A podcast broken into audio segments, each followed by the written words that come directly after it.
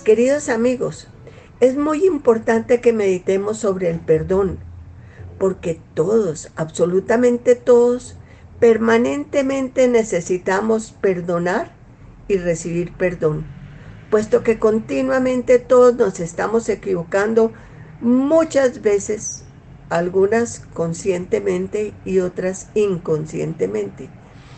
Y siempre por las equivocaciones tenemos malos resultados según el tamaño de la falta o error que se haya cometido.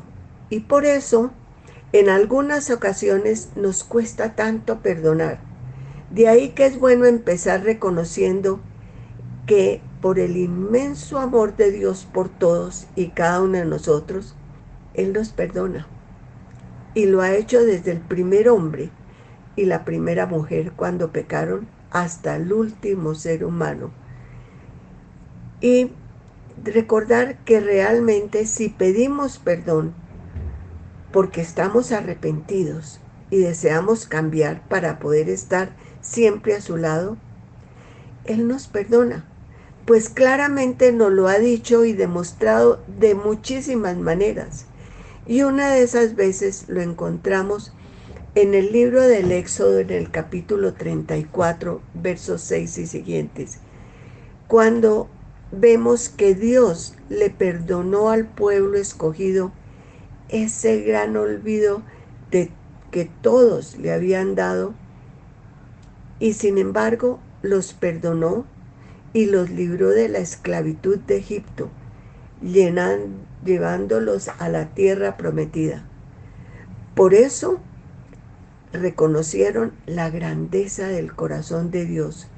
Y con amor, nosotros todos hemos seguido repitiendo con fe, porque sabemos que el Señor es tierno y compasivo, paciente y grande en amor y verdad, que perdona la maldad, la rebeldía, y por mil generaciones se mantiene fiel continuamente.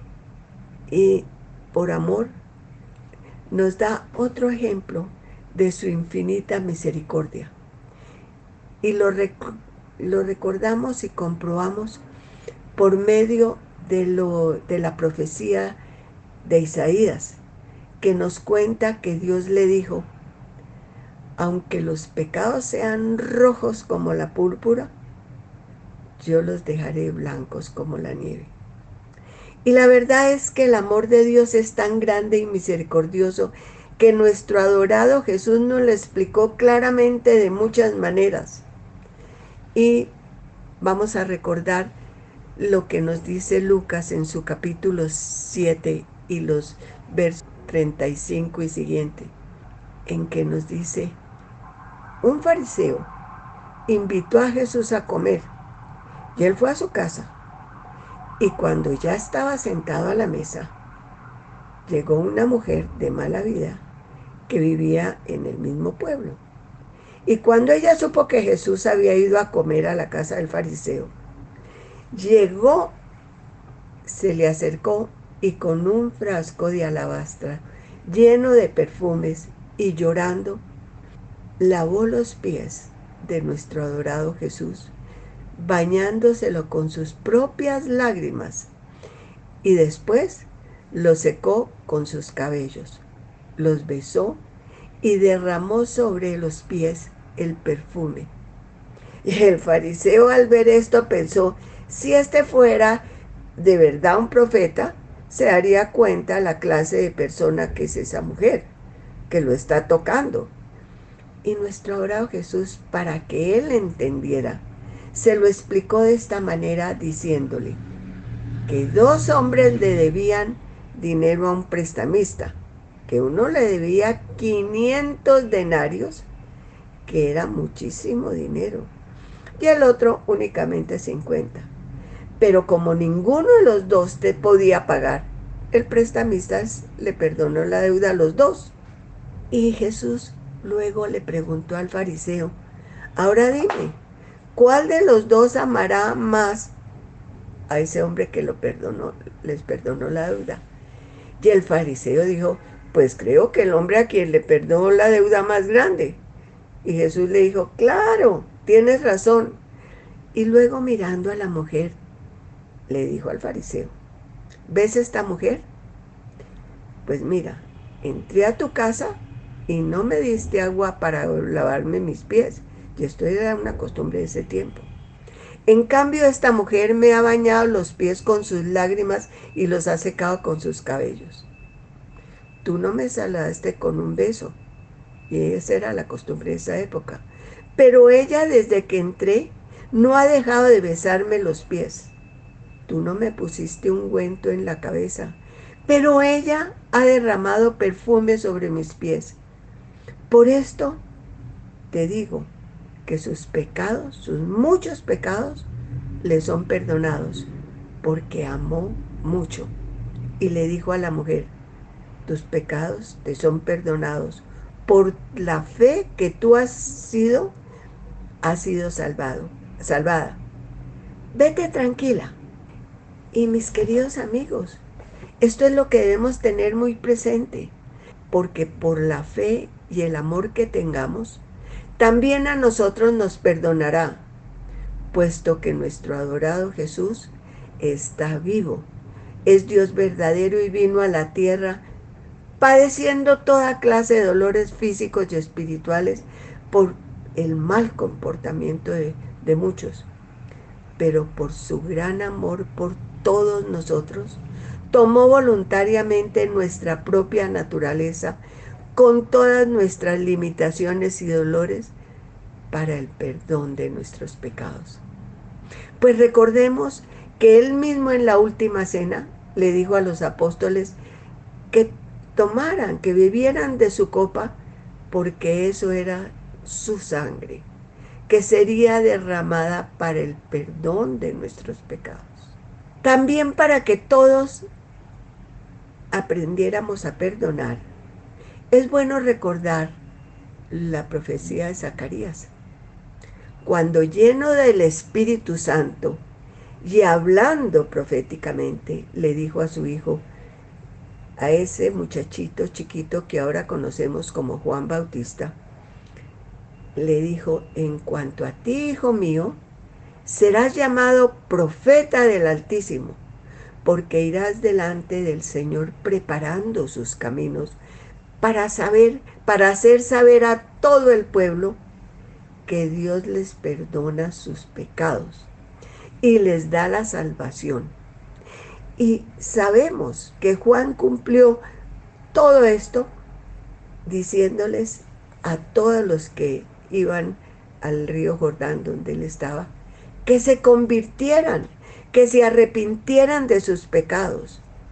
Y así, mis queridos amigos, pensemos, es tan indispensable el perdón que nuestro adorado Jesús, en otra ocasión en que se encontraba enseñando, en una casa donde había entrado muchísima gente y entre los que querían oírlo había unos fariseos y unos maestros de la ley. Y también llegaron personas de muchas partes y unos hombres con una camilla donde se encontraba un pobre paralítico y fueron con la intención de llevarlo muy cerca de nuestro adorado Jesús, pues sabían que únicamente Él lo podría salvar. Pero al llegar allí, era tanta, tanta la gente que quería verlo y oírlo, oír lo que él enseñaba, que era imposible, imposible entrar a la casa. Por eso ellos, decididos a arrimarse a él, a como diera lugar, comprendieron que únicamente subiéndose al tejado y abriendo un hueco allí, por ahí podrían bajar al paralítico para acercarlo a Jesús. Y así lo hicieron, corriendo todos riesgos. Por el hueco bajaron al enfermo y cuando Jesús vio la gran fe que tenía, le dijo al paralítico, amigo, tus pecados quedan perdonados. Y eso lo hizo para enseñarnos que el perdón de los pecados es la gracia más grande que necesitamos. Y los fariseos y los maestros de la ley que estaban ahí en ese momento comenzaron a decir, ¿quién es este que se atreve a perdonar? Eso es una ofensa a Dios porque solo Dios puede perdonar los pecados. Y como Jesús se dio cuenta lo que estaban pensando, les digo, ¿qué es más fácil decir? ¿Tus pecados te son perdonados? O decirle, levántate, anda. Pues yo voy a demostrarles que el Hijo del Hombre tiene autoridad en la tierra para perdonar los pecados. Y en ese momento le dijo al paralítico, a ti te digo, levántate, toma tu camilla y vete a tu casa. Y en ese momento el pobre hombre que había sufrido tanto por su dolorosa incapacidad, se levantó delante de todos sin ninguna dificultad, cogió la camilla que estaba a su lado y se fue a su casa dando gracias a Dios eh, por el perdón, porque y por este milagro.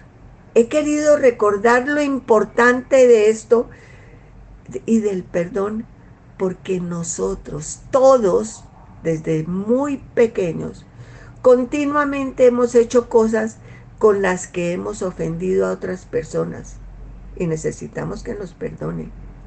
Lo mismo que por diferentes motivos hemos dicho cosas con las que hemos ofendido a otros. Y es indispensable conseguir ese perdón. Y nosotros, sin ningún rencor, también debemos perdonar.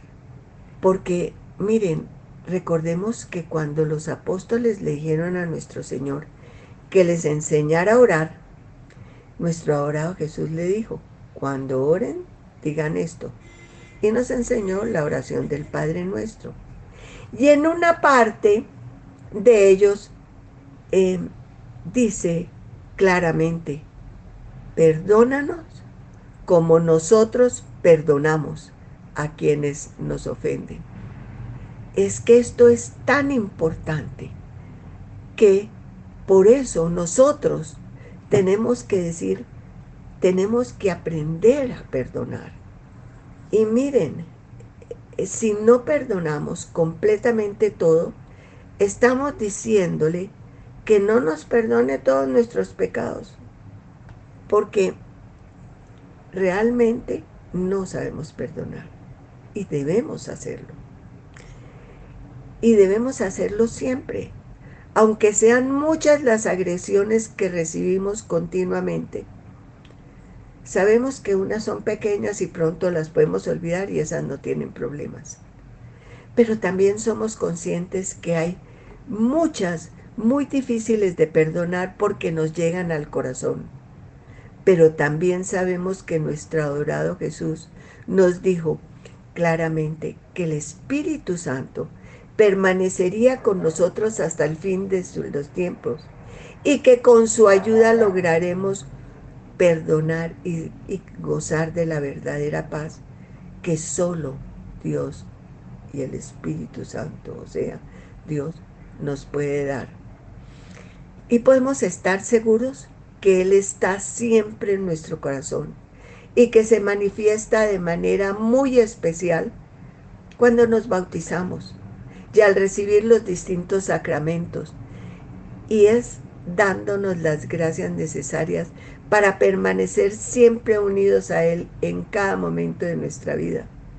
Pues sabemos perfectamente que en todos los momentos necesitamos contar con la sabiduría que el Espíritu Santo nos da y que es necesario para orar correctamente. También sabemos que nos da la inteligencia para que podamos distinguir lo bueno de lo malo y así obrar conscientemente.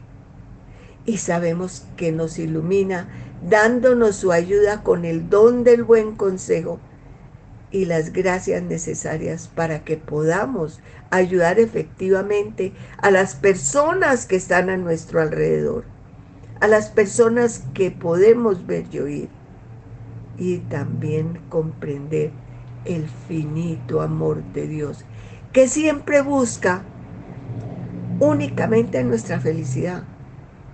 Y miren, el Espíritu Santo nos da la fortaleza que tanto necesitamos tanto necesitamos para vencer las tentaciones que nos separan de Él. y lograr vivir tranquilos y felizmente y cumplir la misión específica que nos ha dado a cada uno de nosotros y que debemos realizar siempre hasta el último instante de nuestra vida. Y nos enseña que todo esto se reduce en amar a Dios con todo nuestro corazón, con todas nuestras fuerzas, y que también debemos amarnos a nosotros mismos porque somos hijos de Dios, creador de todo cuanto existe. Y que debemos armar, amar al prójimo, o sea, los que tenemos cerca, con todos, con todo nuestro corazón. O sea, obrar sabiendo que Dios está en el corazón de todas y cada una de las personas. Siempre. Por eso también nos da el don de ciencia, o sea, que nos ayuda a que vayamos descubriendo la grandeza de Dios y sus designios para lograr la felicidad de todos. Y para poder recibir esto, nos da la gracia de aumentar la piedad, que es ir descubriendo que no hay nada mejor que poder tener y poder eh, comunicarnos con Dios siempre, en cualquier situación en que nos encontremos, teniendo la seguridad que en todo momento nos oye, que conoce nuestra situación, que, que quiere que seamos felices y desea ayudarnos y que nos ilumina cómo debemos utilizar todos los medios de, para podernos comunicar con Él sinceramente siempre. Y también para agradecerle, para pedir su valiosa ayuda, porque sabemos que es tan infinitamente bueno que nos ama tal como somos y que siempre está llamándonos de distintas formas para mostrarnos lo que necesitamos hacer para permanecer unidos a Él y obtener todo lo bueno que existe. Y nos da también eh, ese sentimiento de cierto temor, que es el miedo que uno puede sentir por un ser que amamos de verdad pues ya sabemos que Dios es infinitamente bueno, misericordioso, poderoso, amoroso, que está en nuestro corazón. Y como deseamos permanecer conscientemente a su lado y no queremos ofenderlo porque lo amamos de verdad, y cuando uno ama a alguien, no desea hacerle ni que le ni desea que le pase algo malo a esa persona. Por eso necesitamos de ese don para poder demostrarle a nuestro adorado Jesús y a Dios entero nuestro amor y permanecer a su lado y evitar cualquier cosa que nos pueda separar de Él y así poder continuar con una auténtica vida cristiana de acuerdo con las enseñanzas que nos ha dado. Y también debemos recordar que nuestro adorado Jesús, antes de irse a su reino celestial, nos dejó fundada su iglesia y lo hizo primero con sus apóstoles y sus sucesores, que son los sacerdotes. Y a ellos les dio el poder de perdonar los pecados para que cuando por causa de ellos nos separemos de Dios, logremos, por medio del sacramento de la confesión o reconciliación, volver a esa unión maravillosa con Dios como hijos suyos. Y es muy bueno que recordemos que cuando los apóstoles recibieron el Espíritu Santo, a todos les cambió su vida por completo, llenándolos de sabiduría, de fortaleza, de inteligencia, valor para necesario para tener las fuerzas necesarias y salir a predicar a todos los que más podían las maravillas y grandezas de nuestro grandioso Dios, aunque esa predicación les costara la vida. Pero ellos, con fe, amor y alegría, la ofrecían como un testimonio de lo que habían visto y oído y aprendido de nuestro adorado Jesús, que es lo mismo que nosotros estamos aprendiendo. Entonces, que el Espíritu Santo nos llene a todos para entender lo que Dios nos quiere decir. Que los bendiga, bendiga a su familia, al mundo entero y a mí también. Amén.